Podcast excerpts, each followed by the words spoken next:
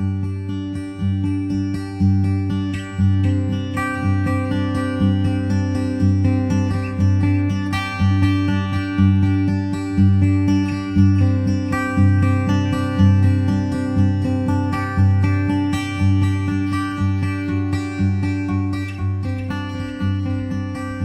各位听众，大家好。呃，这个我们这期节目请来了一个啊、我特别喜欢的一个播客的主播和公众号的作者，就是理想屯的球姐。对，我跟大家打个招呼吧。大家好，我是球姐 Camelia，OK，呃，很高兴做客躺赢君的播客。我们应该是算是网友，对，好久哦，网友，对，是网友好久了。然后就是怎么说呢？这个跟球姐的缘分也挺奇妙的，就是啊、之前就是那个小宇宙会经常给我推送，就是球姐的播客，也不知道为什么。对我看他的那个收听量也不是特别大，但是他就一直就是各种推送给我，然后可能觉得我跟他的那个就是特别符合我的这个审美。然后呢，后来是因为我经常看到就是球姐她有在经常跟在张老师的微博上面就是这个这个这个互动嘛，然后后面我就摸过去，然后就关注了他的这个公号，然后就经常看他写的东西，但是一直都没有交流。然后又是，然后后面又是那个张老师，就是把我们这个 联系到一起，好像很多朋友的缘分都是张老师那个，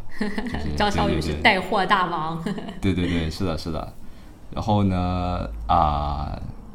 所以说今天就是能和球姐来聊一期播客，就是特别的开心嘛。因为因为我这这期为什么会突然想就是约球姐来录呢？因为我们也认识很久了。然后这个一个缘由其实是这样子，就是说啊、我最近这呃前几天，然后就查出来我的那个眼睛的这个病情嘛，然后有一个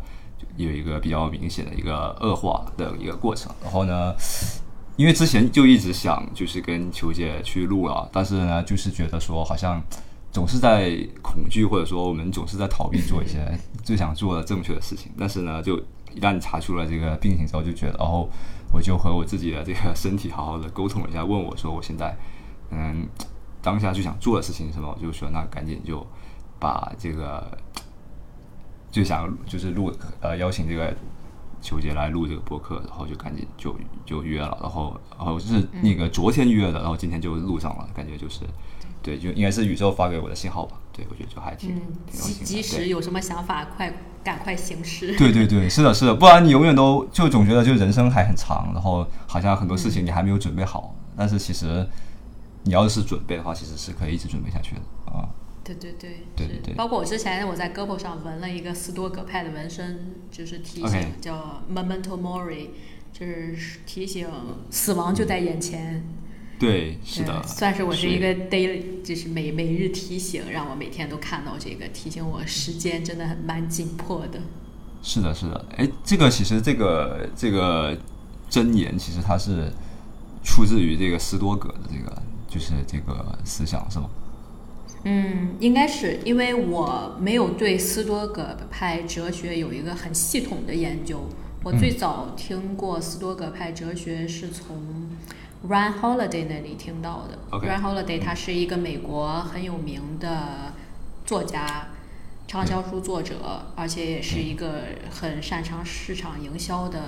对，是呃一个蛮年轻的一个嗯市场营销人，所以他写了一些，他对斯多葛派有不少的研究，他会写一些用浅显易懂的语言来解释这个哲学。所以我当时从他那里看到了有有两句话，一个是 amor fati，就是热爱命运；另一个是 memento mori，就是我说的这个。呃，有点像人固有一死的这种感觉，嗯，所以我觉得这两句话蛮好的，对我帮助也蛮大的，所以我就把它纹纹在胳膊上了。OK，OK，OK。啊、我想起来那时候就是我就是二零一八年的时候，也就是做过一个很大的手术，然后那当时我手术前的一天，我就一直在听，就是那个有一本书叫做《像哲学家一样生活》，就是他也是讲斯多葛一些，对对对，然后他就给我，因为当时我已经很很久很久没做手术了，我是零七年的时候做了一次手术，然后啊、把一只眼就失败了，然后那只眼睛就瞎掉了，然后就是我就很害怕那只眼睛的那手术嘛，因为很多年都没有做手术了，然后那是手术之前那天我就在听那个，然后他就讲到就是说你要。就是说，你要接受所有的命运的这个，就是你不能改变的这个东西，嗯然后去做你所有你能做的事情，因为有可能你明天就会就会死死去嘛。然后嗯讲到的应该是那个就是奥勒留他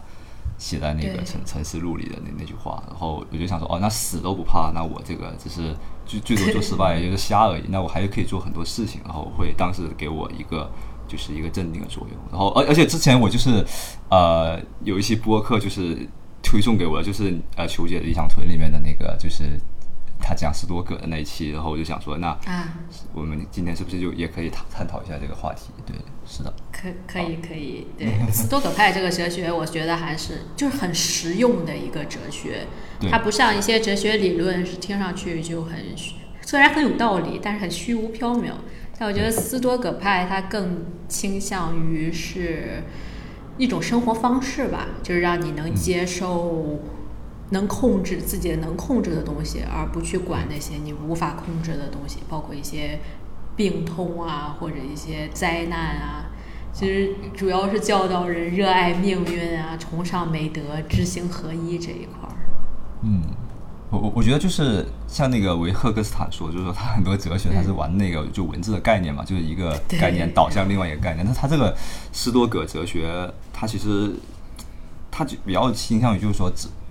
指导到你的实践里去。其实那时候古希腊很多人就是他们都是很提倡这种就是比较实践在做中去悟道的那种感觉。比如说那个就伊壁鸠鲁啊，他们那些都其实都是比较、他们不玩那种特别理论的东西。就包括那个罗马皇帝，你刚才讲的那个马可·奥勒留，他是一个很虔诚的斯多葛派践行者吧？就他在统治罗马期间，就发生了不少瘟疫啊，还有战争啊。但是他这个人就一直能用一个特别平和的状态去面对这些事情。我觉得读他那个《沉思录》也是让我就变得没有那么浮躁。感觉受益蛮大。嗯，哎，当时你是处于什么样的一一种状态中？然后，呃，为什么会有一个这个浮浮躁的阶段？可不可以？我觉得嗯，哎，我当时读《沉思录》应该是在上大学的时候，啊具体我忘了是在高中还是上大学的时候。那时候，因为我从小就是一个性子蛮急的人，我要干什么事情我就没有耐心，就一直很浮躁，整个人别人一看我也知道是一种很不安定的一种状态。所以就是当时读那个《沉思录》的时候，那时候应该也是年轻嘛，各种，呃，就是什么都想干，什么事儿也静不下心来干，就做什么事情都三分钟热度，就大大约是一个这种的状态。啊，那那当时你看的时候，你你信他那套东西吗？就是 当时看第一遍的时候，我就当，因为我看书蛮多的，我就也没什么印象，觉得 OK 看完就看完了。就是包括到后来看了《Run Holiday》以后，因为他有介绍斯多葛派，然后提到了马克·奥勒留，我就想，哎，嗯这个书我看过，但是我没什么印象了，那我重新再看一遍吧。然后看了以后就觉得，哇，真的是，就是他那个状态。就包括就是他一个皇帝，每天要处理那么多事情，而且他能把自己的人生，呃，想的那么明白，我就想，那我其实每天也没有什么这么多事情，就是跟皇帝相比的话，我其实我面对的一些东西就不算是事儿了，等于是。OK，Run Holiday 他提他介绍了马可奥勒留以后，我就觉得，哎，这个人这个人名比较熟悉，我之前好像看过他的书，但是没什么印象。然后后来我就回去重新看了一遍，就觉得他作为皇帝能面对这么多事情，还是处乱不惊，而且把生活打理的有条有序的。我想我对我想我面对的这些问题，其实都不叫什么问题了。而且他当时真的是带他带领着整个罗马帝国，又要面对瘟疫，又要面对内侵外扰的这些事情，就是很，就跟他就一一对比，就觉得我这些都不是事儿，就一种这种感觉。对我我觉得他真的是就是那种，就是说他就是有一种该怎么样就怎么样的精神，他也不会说我刻意的去，就是比如说像以前呃一些古希腊的学派就提倡啊，就是要禁欲啊，但他也不提倡就是说你要享受生活或者是怎么样，他就觉得该怎么样怎么样，就一定一定要去工作，一定要去创造这种就是自己的价值那种感觉。我觉得他还蛮那种还蛮有那种中国那种中庸的那种感觉，一点点啊。对，对我感觉它特别有中国的那种味道，就是对。中国这种道家思想，以及这种崇尚美德、知行合一也是，就他会对这个道德观念还蛮强的。就是如果人有一个道德守则的话，其实，在面对一些诱惑的时候，你其实就不用特别用意志力去控制你，因为你相信你，你有这个价值观以后，你做一些事情就是理所当然的了，就顺理成章的。嗯，对，他对，对，因为我觉得对任何的那种靠意志力要做的事情都是不可以持久的。对，真的是，之前我就是干过好多这种事儿，基本上不行。你真的是需要从底层去相信这个东西，或者就是顺势而为，才才能办成这个事情。就包括当时去我去拜访学霸猫，因为我之前看了他的东西以后，我觉得啊，这个人太厉害了。当时我看他在知乎上一些文章，算是救了我吧，因为我当时特别痛苦。有这种存在主义危机啊，这些乱七八糟。，OK OK OK OK，我真的是刚刚想跟你探讨的话题，嗯，你先说，嗯，嗯 然后我就想，哎，就去看一下，因为我是一直在新西兰生活嘛，之前的时候，然后我想，哎，要去见学霸猫，那我得从飞坐这种飞机坐这么久，而且还要再约时间，就很麻烦。这就就想，哎，先先这样吧。结果当时就正好奥克兰开通了去成都的航线，就直飞，可以直飞而且学霸猫当时也正好他搬回到成都了。啊，就是很顺理成章的。然后我就想，哎，那正好我可以，嗯，是。然后当时买了机票，哎，正好他也在成都，就很自然而然的去参加了他的课，见了他一面。OK，那你当时的那个见他见过他的那个体会，可以聊聊。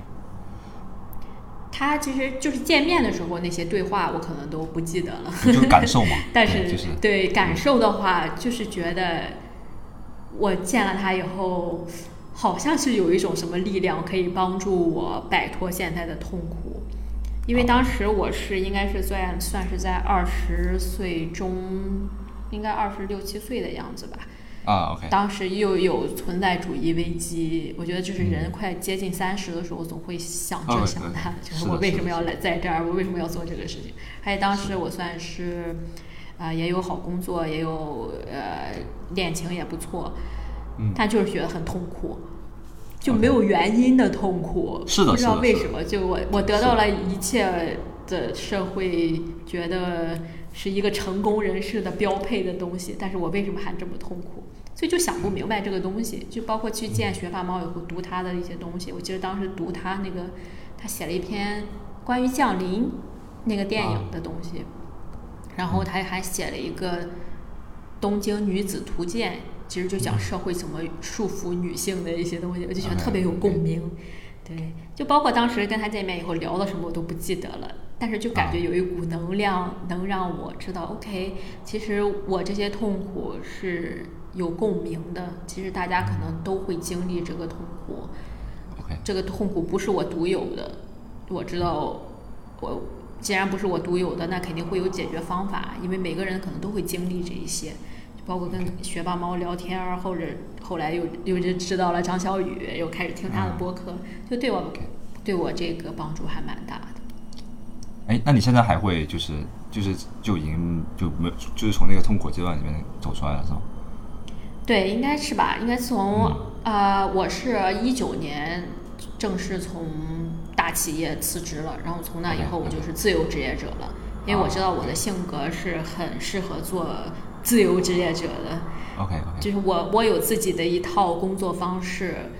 我如果去做一些我不喜欢的事情，肯定会让我很痛苦。而且我对金钱物质的需求没有那么高，所以我在哪里生活都是可以的。我这个人就喜欢跑来跑去的，在外面体验一些新生活。对，也算是一个过程吧。就包括从刚开始，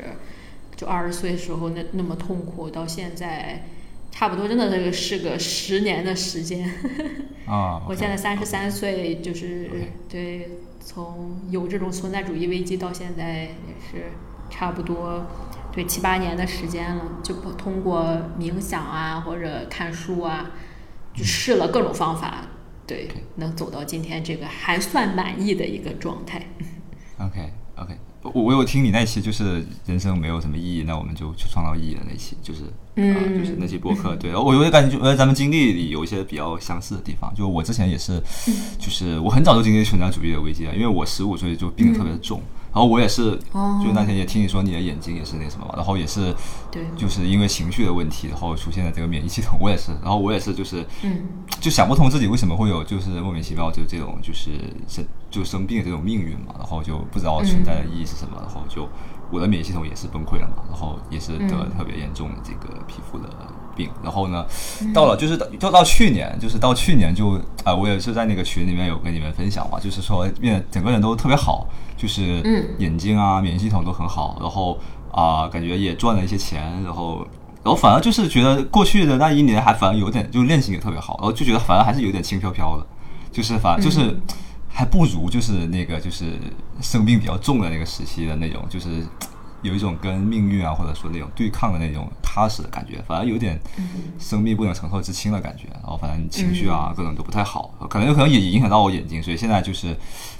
还又有进一步的恶化吧，然后反而觉得好像一下子瞬间很多东西就好了，不知道为什么，就是可能人类这种生物就不是 创造下来享乐的吧？我觉得就是嗯、你一旦生活好了，就不知道意义在哪里，就不知道要干嘛。对，嗯，哎，真的是，我有发现，就是真的是，就是温饱解决以后，你就开始想一些精神层面的问题了，就 你就开始痛苦了。直接吧。而且我反正我是有一个体会，就是说马斯洛的那个需求层次是不对的。因为人一旦满足了最底层的，他就马上就开始追求自我实现了。他不是，他不是一次一次往上的，对，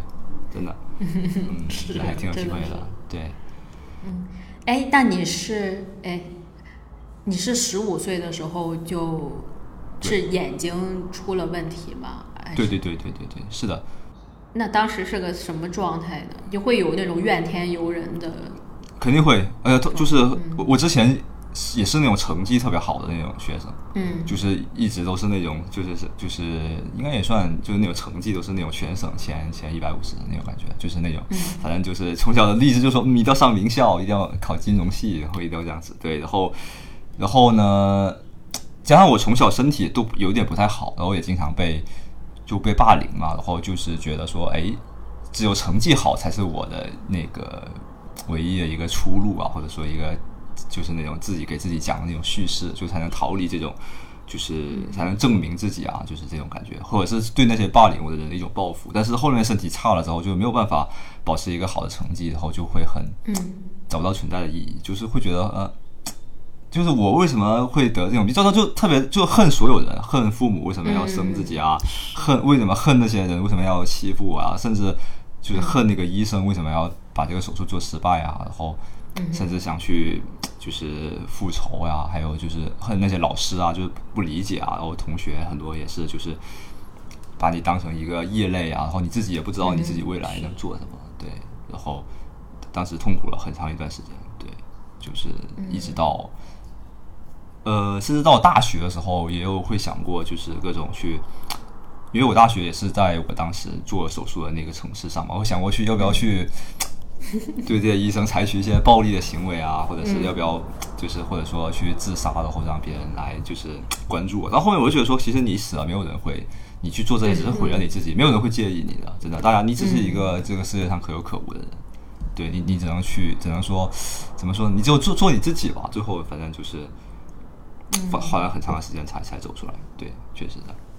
那你会陷入虚无主义的这种？当然会，当然会。我就想跟你探讨这个话题嘛，就是因为当时就看了很多东西，就 所有的那种哲学啊，什么物理学、生物学、神经学，到背后都指向都是虚无，因为他其实就告诉你，就是说你你你那个，对，就是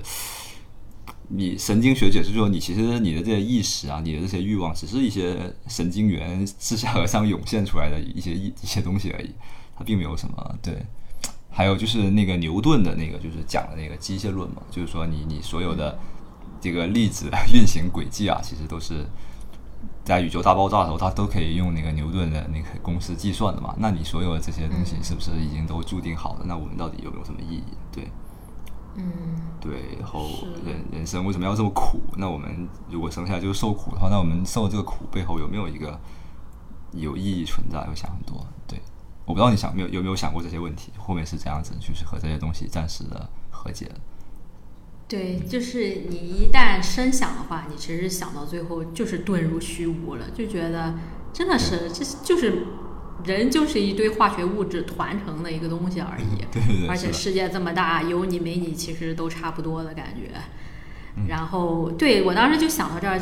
但我是一个比较乐观的人，我一般想到这儿以后，我就想，哎，那既然就是这样了，那我愿干什么就干什么了。对对对我可以自己给自己创造意义，对对对对，我可以是的，是的，是的，是的，当个上帝啊，我甚至可以写书，自己创造一个宇宙。对，是的，可能有时候我有朋友他是陷入虚无主义以后，可能就就有点悲观那种。那既然什么啊也没意义，那我就每天吃喝玩乐玩就好了，就会有一种两个极端。但我觉得，既然就是我还是因为蛮喜欢写作的嘛，所以我想那我可以 play God 了，我就我去啊创造一个我自己的宇宙，我在里面愿干嘛就干嘛，就是那样。哎，那那你你你创作的时候会有那种虚虚无的感觉，就是说我写的这东西有什么意义，会想这个问题，还是就是说享受过程？我真是蛮享受这个过程的。我是觉得有没有人看无所谓。我觉得人的本质真的是有一个创作的动力在里面。对对，是的，就是，像之前看过一些东西，就是说每个人都是佛嘛，每个人都是佛祖，每个人都是上帝。那你就是有这种创造的本能，尤其就像圣经里面说的，上帝创造世界了，他创造了我们这些人类。那我其实自己也可以创造一个我自己的宇宙，就是有这种本能性的东西在，是的控制不了的。嗯，之前我在一个接受一个采访的时候也说过，你不让我写东西，我为什么持续写作？因为我不写实在是太痛苦了。你们不让我写，我我太难受了。是的，你可以，你把这个剥夺了以后，我可能活不了了。对，是的，是的，我我我就是经常会有，就是我自己也是写作嘛，然后很多粉丝就会嗯问，就说，哎，那你为什么可以？就是每天写那么多东西，就我我写个什么两百字就特别难受吧。或者说，就是我是对我来说，可能在某一个阶段，它是我生命的一种救赎。就是就我不写，我特难受，我是救救我自己，嗯因为我不写，我情绪就不行。就是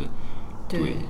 对，我会可能我过去一年确实创作少了，要消费的比较多，就经常看你们的，但就我看了很多看了很多好内容，就是不是也在进了一些就是比较就是 Web 上的一些社群啊，他们发了很多东西，嗯。我也觉得那些内容质量特别高，但总觉得看多之后人特别消耗，就总觉得创作才是才是补充，我总觉得就是这样，嗯。所以。所以我一就是这是一恶化嘛，我就马上想说、嗯、要搞点创作，然后然后我一想到、嗯。最适合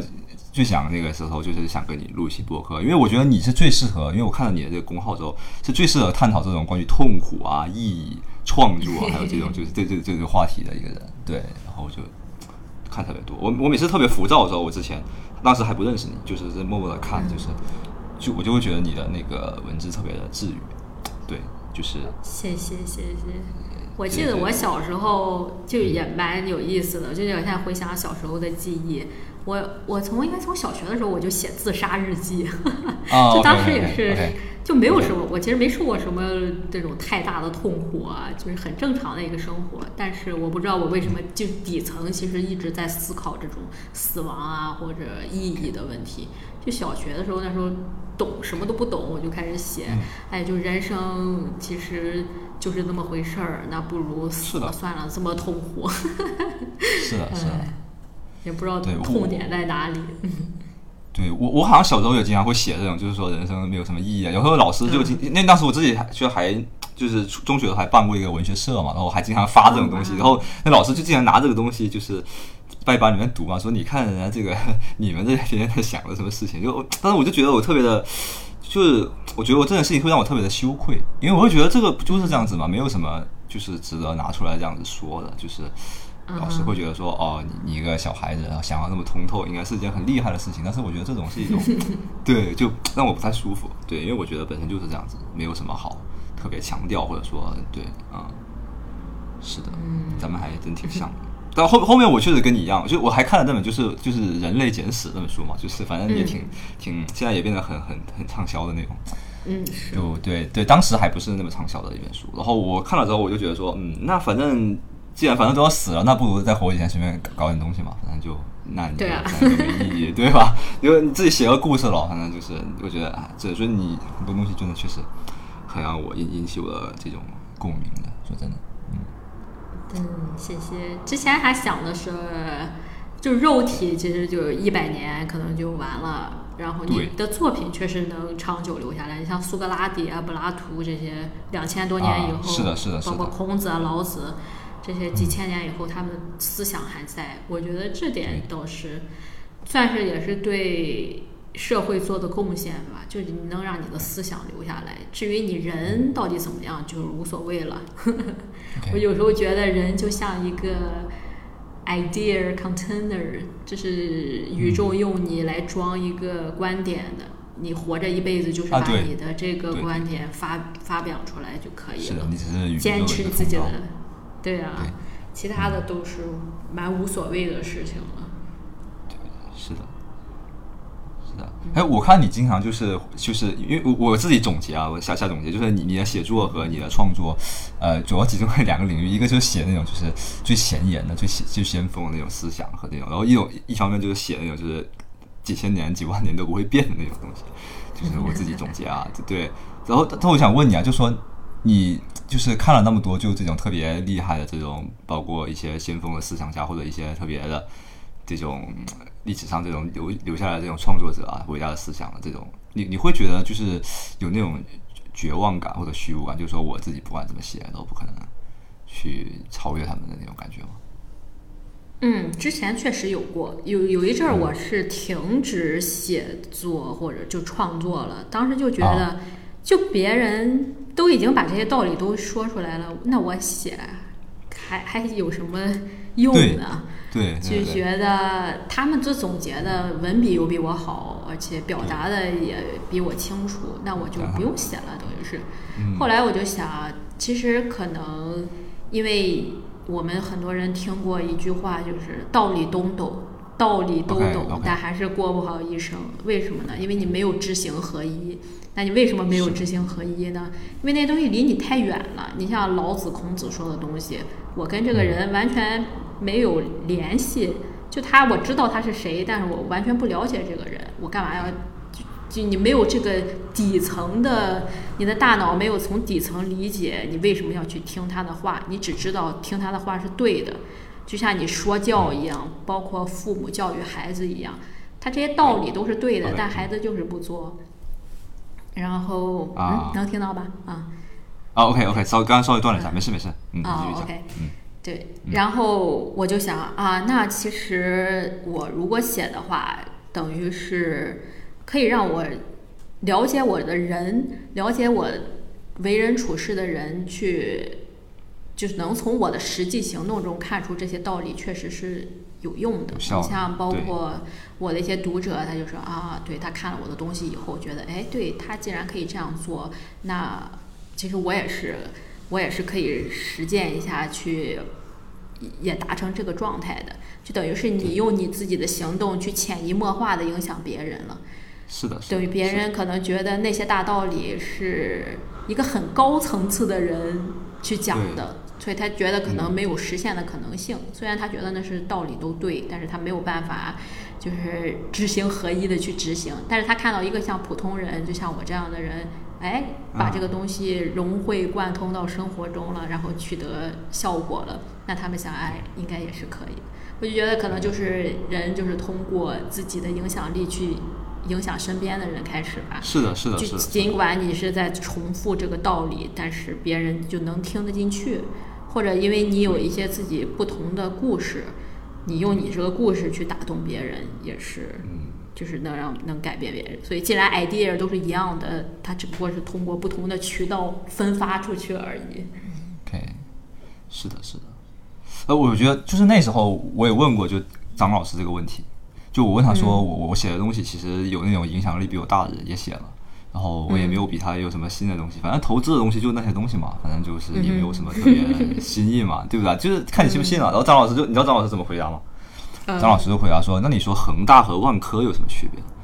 那那那然后有恒大就万科不做了吗？然后我想，后然后我就当时我就被这套说法束缚了。后面才知道，哦，恒大和万科是真的有区别的。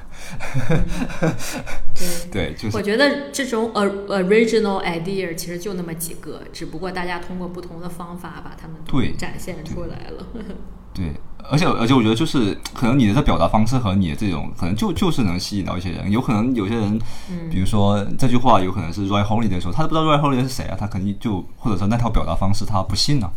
对，嗯，所以就是我觉得对对对，是的，总是会有，反正哎，还有一个就那一个很很老的一个梗，就是说。当你觉得你写过的东西别人已经写过的时候，你就想想那个丘吉尔的传记有一百多个版本，对对？是是是，真的是，对，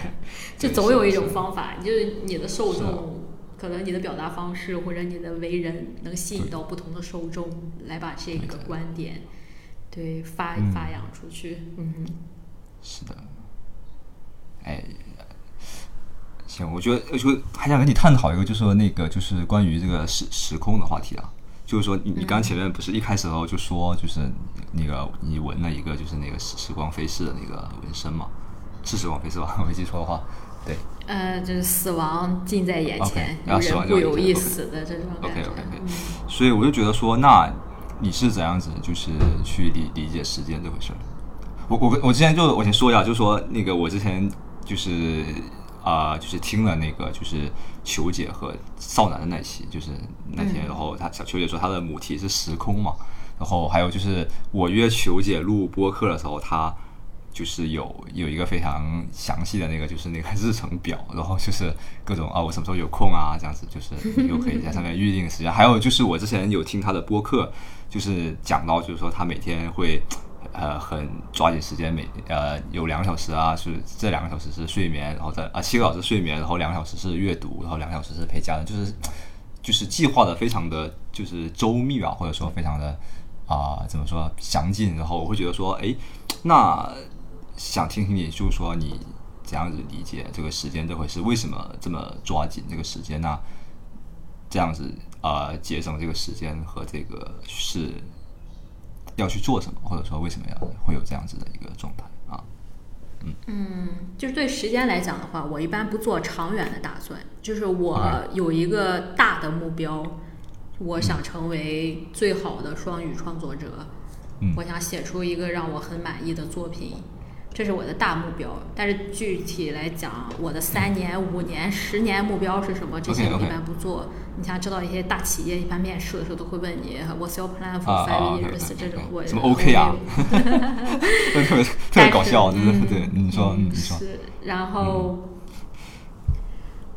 就是哎我觉得之前 Sam Altman 他讲啊过一个东西，OK，他说一天很长，十年很短，所以我觉得啊我能把握的就是我一天我怎么安排我的时间。既然我有了一个大目标，那我每天的时间就应该时间安排起来的话，就应该朝着我的那个大目标去前进。所以我一般会留差不多三四个小时的时间专专注写作，其他的时间就是去充实我自己的这个输入，就是充实我自己的生活，像去不同的地方游览啊，跟不同的人交流啊，或者读书啊、听播客，然后还有健身，因为我如果想达到。实现我的成为最好的作家的这种梦想的话，我我需要活得足够长才可以。因为我知道我现在水平还不不够，所以我需要不断的练习去达到那个水平。我觉得现在不行，那我练习上十年，那最起码肯定会会有进步吧。所以对，所以我时间安排的话，其实就是朝着我的那个大目标去前进。然后至于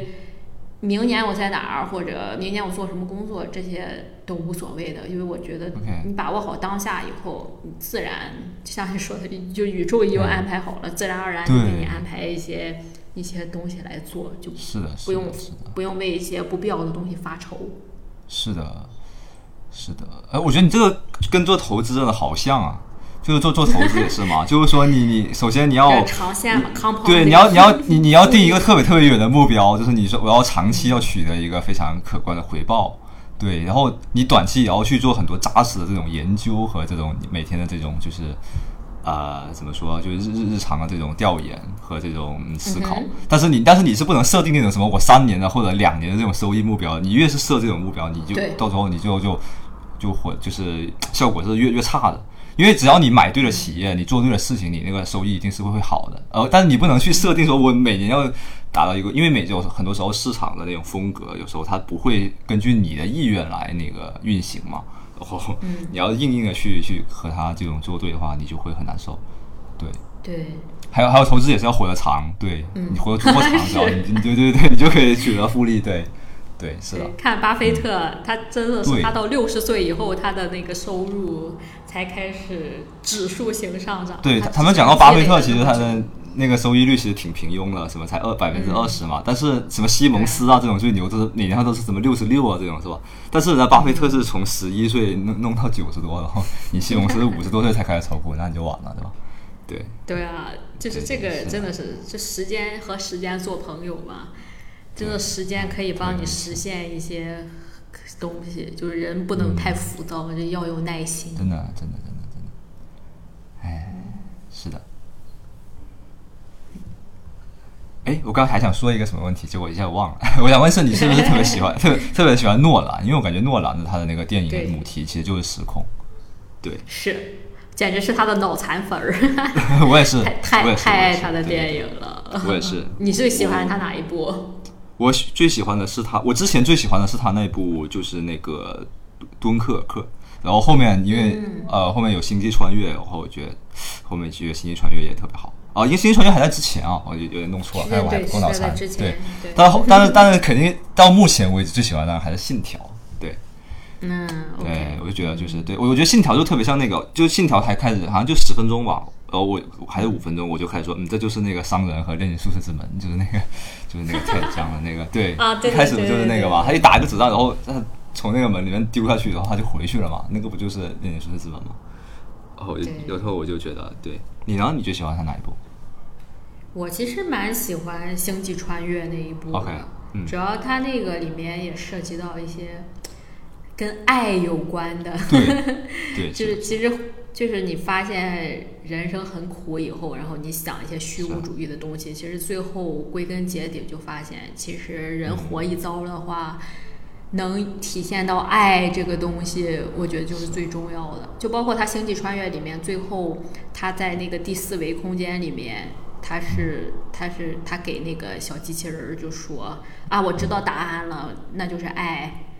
然后他用爱对于女儿的爱去打通那扇门，然后给他女儿启示，让他女儿去发现解解答这个方程式的一个一个密码嘛。不知道你对这段有印象吗？反正就当时有有有有有有看看。我行传又看了两遍的时，候我看了两遍，嗯对他不是重映了一遍嘛，我又看了一遍，对，是的，是对，然后对，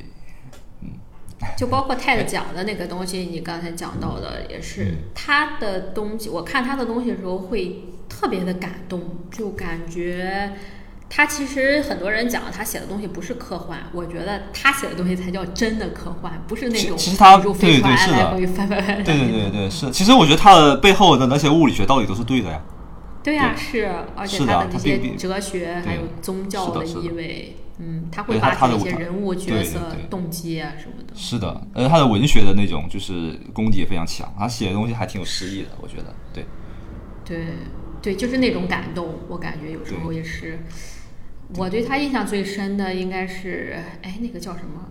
叫双面记忆吗？啊，OK OK，对对，你这个故事那个是那个是最最最最感动的。还有一个故事是双面记忆，就是人在未来的时候可以调动之前的记忆，就像数据库一样，你打开看看之前到底发生了什么。他他就想他爸爸和女儿的那个故事，他一直觉得是他原谅了女儿，女儿当时给他说了一些想断绝父女关系之类的话。啊他一直觉得是女儿亏欠他了，他对女儿有这种大爱，所以，OK，就就就觉得自己自己比女儿高一等的那种感觉。后来，但他调数据库的时候才发现，他的记忆是假的。其实他是一个啊很，就是他为了掩盖当时的痛苦，因为是他对女儿说了那种特别绝情的话，是啊他没有尽到照照顾女儿的责任。就是他调动以后就发现，哇，人原来真是记忆那么不靠谱的。是的，是的，哎，这不是那个小诺兰的那个，就是他弟弟诺兰弟弟的那个，就弟弟诺兰的那个母题嘛，就记忆嘛就是什么西部世界啊，对啊，那个西部世记界，记忆记忆碎片嘛，不是就是各种扭曲自己的意识啊和这种就是记忆，后来就是人都是、嗯不然你别不扭曲记忆，你活不下去，你没有面对那样子的自己。对，对，我觉得我感觉这些反正我都对是、他们这些话题我都是蛮感兴趣的，时嗯对，空啊。命运与自由意志啊、记忆啊。对，是的，是的，是的，是的，我也是。你你相信人有自由意志吗？我个人来讲的话，怎么讲呢？我我是相信宿命论的，对概率上来讲的话，我是相信宿命论的。就是我我知道我的人生就是已经都发生了，就我对嗯时间来讲的话，是过去、现在、未来是同时发生的。可能在同平行宇宙里面，各种事情都在发生，我只不过是。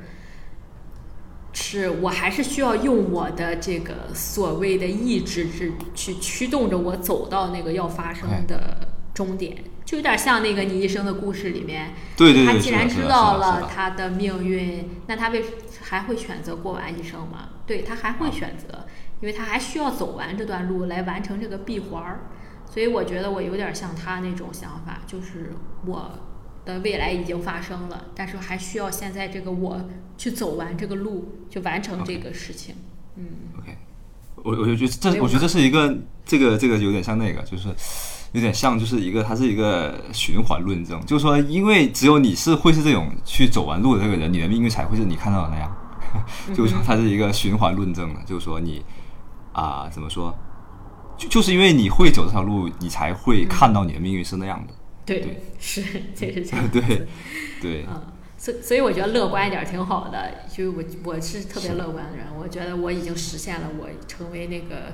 当代最好的双语创作者的那个梦想了，我现在就慢慢往那儿走就可以了。啊，OK，我刚才还想问你，就是说，那你怎样子就是就是定义叫做好的这个最好的双语作者呢？对，我觉？得这个定义还是就是蛮主观的。你去想，啊你看古往今来这么多作者，这么多的电影导演，他每个他吸引的受众都是不一样的。嗯他就是很主观的这种喜好问题。你像诺兰，有的人就觉得他拍的什么玩意儿，他都别人看不懂，是就是这种，所以就是很主观。我我的水，我就想，哎，我当时记得我看过，哦，我当时看那个网飞有一个剧，德国的剧叫《暗黑》，我不知道你看啊过 Dark Dark OK，OK，OK，那个，OK，OK，OK，他专门讲时间的。我就想，如果我能写出这样的剧本儿，那你让我第二天死我都没问题。就是 OK 这是我的一个 benchmark 的这种感觉，或者像写出这种呃 TED 讲这种这种风格的东西，对 OK，我觉得这是我的一个算是现在的可以去死。呃，对，以我现在的认知来讲的话，这就是我想达到的一个标准。但谁知道呢后来可能这个标准应该也是变的，就是随着我的认知的扩大呀，或者肯定的，会。随着未来的变化，嗯，不不不然你达到那一天，就是你人生没有就人生失败的那一天了。就你肯定会一直变的嘛，对，肯定的是，对，对，应该都是一个流动的过程嘛，对，是的，变化的就特。特别有意义。对，我想我想到就是让我有这种感觉是那个谁，板垣裕二，他是一个日本的一个编剧，然后他写的过那个东东京爱情故事嘛。对，哦我之前就对对对对，我就之前就觉得他特别的，我就说能写出这样子的作品嘛，那我就可以去死了。然后我想想，后面我就看了他一个纪录片，然后他其实也是一个很普通的人，就他也就是写写一行字，然后冥思苦想一个星期，然后上来再改，然后就然后日本他们的那种编剧的整个待遇不是特别好嘛，然后他有一天去楼下就是想喝一杯就是那种绍兴的那个女儿红嘛，然后。嗯那但是日本的酒很贵，然后他一杯酒可能要可能得就是两百人民币左右吧，可能就是，然后他就 犹豫了很久，但是还还是没喝，要上去了。然后我就想说，嗯，大作家可能也有就是普通人的一面，对，是的，是的。然后我们每个人还是做自己就好了，对，有时候，嗯，是，哎，那你是怎么发现你的就有点像人生母题的这种东西呢？你怎么发现？你怎么定义做自己呢？嗯，我感觉我的人生母题其实就就是这种虚无和无意义。就就我其实就是，就这种时不时就会感觉到，应该说无时无刻都会去，嗯，感受到这种虚无感。所以我的我的人生就是尽量的，就是去消解一个一个这样子的意义。我的感觉就不断的在消解这些意义的过程，所以总是会回到那个虚无的那个点啊。我总觉得就是，对，就是很多时候很多，比如说我去写作，或者说去获得一些东西之后，我我我就会把这些东西给消解掉，我就觉得它没没什么意思。我我不知道怎么表达，反正就是，呃，我的人生母题应该就虚无，就是就像你前面说的很多东西，我都是想过，比如说自由意志，我觉得人就是没有自由意志，就是我前面也说过那个机械论嘛，就是 其实你的那个原子，你原子应该宇宙爆炸的时候就已经是可以用，因为我们现在只有在量子力学领域才有那个，就是才存在一些不确定性嘛，然后但是你。人体目前来说是没有观察到量子效应，就是它在宏观上是没有量子效应的，所以，那你都是可以用牛顿的那个计算的。所以你相不相信人类有自由意志这件事情也是被决定了，这就让你特别就让人特别绝望。对，然后，对，反正我，所以我就一直想，就说总是在不不同的时期用各种方法，可能这么说有点那什么，就是说会一直一直骗过自己，就让自己不要去想虚无这件意义这件事情。对。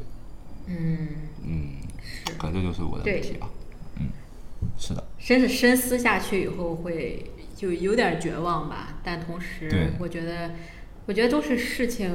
就是叫物极必反嘛。你嗯绝望到底以后，你就看见希望了。是的，是的，是的。我我要是这样就说什么，就是是消嗯消极才是真正的积极。对，因为你对啊，你没法再消极了呀，你不就你你就对你人生已经不能更糟了，那你就挺好的啊。是的，嗯，对，之前看尼采的，他说，对，就是当你凝视深渊的时候，深渊也在凝视你嘛。但是后来那个我挺我蛮喜欢的一个心理学家，就我之前翻译他的书，Jordan Peterson，哦他他他说，其实你凝视深渊，凝视的足够久以后，你终将会看到光明，就感觉 OK 真的是，就是你痛苦到底以后，你会有一个触底反弹的过程，就包括这种熊市、牛市也是，它不都是一个个的轮回吗？对，就一个个是的周期，它不可能一直对对永远跌下去或永远涨上去，对。OK，是的，是的，是的。而且我我最近还挺喜欢你写的那篇，就是就乔丹彼得森黑化，就是打引号的黑化的那篇，就是你可能凝视深渊久了，你会变成深渊的。其实就是，所以人不能老是一直凝视深渊，我总觉得，就你还得 骗骗自己，移移开目光那一下下啊。我总觉嗯，我我都感觉他是他是真的就把自己抛到深渊里去了，OK 是吗？但是但他应该是会会会出来的。我觉得以他他是他的智商真的是太高了，他他的这个联想能力，把这些古往今来的东西结合起来的能力，就这种 connect 嗯 dots 的能力太厉害了。我觉得他尽管现在没不会就是被别人骂的不行的那种，甚至 Twitter 都把他禁言了，但是他应该会有方法能把自己解救出来。他其实是他受的痛苦也很多，他之前在死亡，啊他焦虑嘛，他焦虑特别严重，他后来吃那些抗焦虑的药，把自己啊吃的差点死了，对，我操。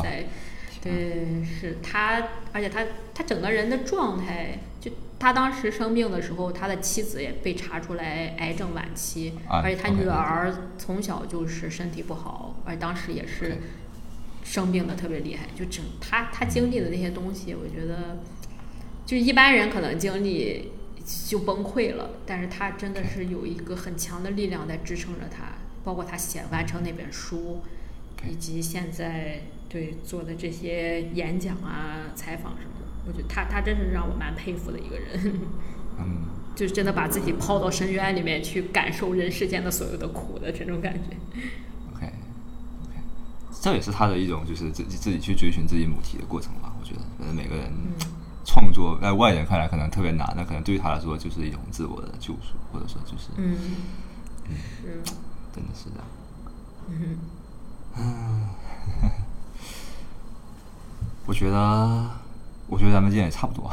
感觉 OK，对对对没问题。对，哎，就是这个这段可以剪掉，就是说，就是就想就是说问一下你，就是说，那你你你的眼睛怎么回事？啊，这个不用，没事可以留着。我是啊从小因为看书时间比较多，然后我是啊一个眼睛差是五点零，然后另一个眼睛一点零，就两个眼睛差的啊很厉害。OK OK OK，是因为啊是看就只是纯粹看书多吗？就是有有具体的病因是吗？他是当时医生说的是什么，我也不记得了。嗯就是我也一直没做，因为我是一个眼可以看见东西的，所以我就一直没管另一只眼睛。但是现在另一只眼睛也是有点近视，有点退化了，就现在看东西蛮模糊的，就需要佩戴眼镜。但是我是一个很啊爱动的人，就是戴眼镜很麻烦，我也不想去 OK。OK OK，我近视的话，你要是确实他爱动的话，也是有些就是手术可以解决嘛。嗯，是我可能只要你不是高度近视就行，对。高对对对我可能去要去等着做个手术来调整一下。但现在去调整一下我的那只好的眼睛，那只坏的眼睛，我现在还有一个就比较大胆的想法，因为之前看啊。有一个神经学教授的书，他就是讲那个左右脑半球。就是左脑是一个理啊啊啊，OK，OK，OK，OK，OK 性思维，对对对，那本书也挺我觉得也挺挺吸引我的，对对对对，The Matters of Faith。然后右脑它是控制，就是右脑其实接收的信息更多嘛。然后我那个就是等于是左脑控制的我的右眼，我的右眼睛是不好的，所以我想如果把、让它完全不好了以后，我是不是就可以消减掉我的这一套以逻辑或者理性为主导的这个思维？因为眼睛算是一个最大脑的输入工具嘛。如果我把它自动废掉的话，会不会 会不会有什啊么不、不一样的？就能我是不是能感受到不一样的东西？对，这是我自己的一个想法。但但如果有有技术能让它好的话，你还是愿意让它好的是吗？嗯，对啊，我是想先试试让它完全废掉是什么感觉，然后将来可能会有电子眼，然后我就直接电电子眼我感觉还还是比比 比较远，但是有一些现因为现在生物和基因疗法比较比较比较先进，就是进进步比较快，应该会超就是它的那个速度也会超越电子眼这条这条路线。嗯，我感觉。嗯，对，对电子眼应该就属于脑机接口了嘛，应该就是，所以应该还是这个还稍微远一点啊、因为我想到，如果你让一个正常的人放弃他眼睛，然后去安个电子眼，一般人不会做这种举动。但如果你眼睛已经本来不好了，然后啊，对对对，你没有后路了，那你肯定会选择。所以我就想，是的是的我是我是比较喜欢尝试新东西的，就有时候都不计后果的那种。我也是我也是，所以我觉得可以。感觉我还赚了是吧？没有对，就是没有什么可消极的了，就就变得积极了，就是这样。对对，真的是对你没什么可失去了，你就对。对我，我发现确实，为什么去年我感觉我很轻飘飘的，就是因为好像有东西可以失去了，对，就觉得不太行了啊。对对对，然后眼睛变好了，那是不是就要保护呀？然后有了 亲密关系啊，也可以失去了，然后其就是钱也比以前多了，那是不是就又又很怕亏嘛？然后那就很多东西其实就是，反而你失去了那种什么都不怕的那种那种勇气了，我觉得。嗯，还是一种 attachment 的这种感觉啊。一旦嗯，就是对人还是应该少一点这种，嗯、对拥有感。嗯，对，有时候就是他们就会经常说，就是那种，就是说我达到什么什么的一个状态，我就可以怎么怎么样啊，那样子，就是那种终结感嘛。其实你到了那个状态之后，你就很痛苦了。如果你真的没有继续的创造故事的话，你就你会反而很容易抑郁的。其实，对嗯，真的是，感觉现在好多小孩儿就是什么都有，然后青少年这个抑郁问题还蛮厉害的。是啊，就是什么都有，就容易抑郁啊，因为你不知道你的那个什么嘛，你你没有痛苦可以去对抗，你没有叙事可以讲，你就很难。人是大大脑太需要这种东西了，所以人真的不是是享乐的，真的，人生下来好像就是受苦啊，然后再开始自己给自己讲故事的那种生物啊，我感觉真的。对，就像佛祖说的嘛，就是生命就是苦的，人生就是对，苦是的，是的，接受这个设定就好办了。对对对对，接受好像就没有那么苦了，我觉得，嗯，哎，真的还行，挺有意思的，嗯。哎，我再问你一个，就是说，哎 就这种就比较像那个谁的那种那个博客的风格啊，就是咱们就最后就结束了，对，就是对你影响就是最大的，比如说三个就是思想者或者是人的话，你会说谁？嗯，我觉得这个也是分人生阶段吧，就是不同人生阶段，你可能有不同的嗯人对你产生大的影响。我觉得现在的话，我觉得我很喜欢一个葡萄牙作家费尔南多佩索阿，OK，费尔南多佩索阿，完之书那个是吗？对他应该是这两年对我影响蛮大的一个人，就包括他。我为什么搬到葡萄牙来？其实跟他也有蛮大的关系的。我就想来感受一下他生活的地方，他到底是用一个什么样的心境去创造了。他在世的时候，没人知道，基本上没什么人知道他的名字吧。就本国的时候话，葡萄牙在葡萄牙还蛮还蛮有名的，因为他也创作过不少，出版过不少作品。但他死后真的是，别人发现他创造了八十多个性格迥异的作家，而且这些作家都以他们自己本身的名字去发表了作品。我想哇，啊一个人能真的，他真的是当了一把上帝，创造了八十多个不同的个性的人，而且他们的写作风格啊、文笔都各不相同，就真的好像是有那八十多个人的存在一样。OK，对，哦，对对他对我影响蛮大的。嗯，就是这种创造力，真的是可以支持你一生这么活下去。嗯，OK，我之前有听你说过，就是说如果你就是余生只能读一本书，你就会读他那本。嗯，对他写的每一个字儿，我看的时候我都觉得哇，这是我写的吧？OK，就是太有共鸣了，这写的就是完全是我要表达的东西，就每一次看都会有不同的体会。就这个人哎，他是用那个英语写作吗？还是葡萄牙语？他他会英语、葡萄牙语、法语，他用这三种语言都写过，但主要他那本《不安之书》的话，主要还是葡萄牙语和英语多。现在其实还没有完整。他那本《不安之书》，他留下来的不是一本书，是两万五千多份零零散散的嗯 手稿。手稿就是你那本书，你可以怎么把它拼起来都可以。就你现在看市面上所有不安之书的版本，每一本都是不一样的，就取决于你这个编辑怎么理解他的文风，怎么给他安排排序。其实他是没有顺序的，啊，哦天啊，哦，这好有趣啊，太好这个。玩了。OK 对 OK，哦，OK，是，嗯那如果你能达到他的这个水水平的话，你会觉得你哇算是阶段性的实现他那个双语的那个目标了吗？对啊，就是，所以我觉得他就是我之所以我那个目标，感觉也是和他蛮有关系的。对，最早读不安之书的时候，觉得这乱七八糟，就矫情感觉有点儿。但后来疫情的时候，我重新读，又发现哇，真是写的太好了。然后啊就包括促使我想来葡萄牙感受一下他的这个生活环境。OK OK OK，好。嗯，，OK，行，那我们就 希望你这个对，在这条路上就是越来越朝你想要的方向去精进吧。我觉得就是，谢嗯谢。等你那个就是越来越接近的时候，你再回来我们这个播客聊一聊啊。可以，没问题，没问题。对对对，好的，那我们今天就先到这吧。很开心。好，的谢谢这个球姐来我们躺赢人生做客啊。对，也感谢你，就是怎么说吧，感谢你帮我消解了很多痛苦啊，通过这次的嗯聊天。一切都好，多多交流。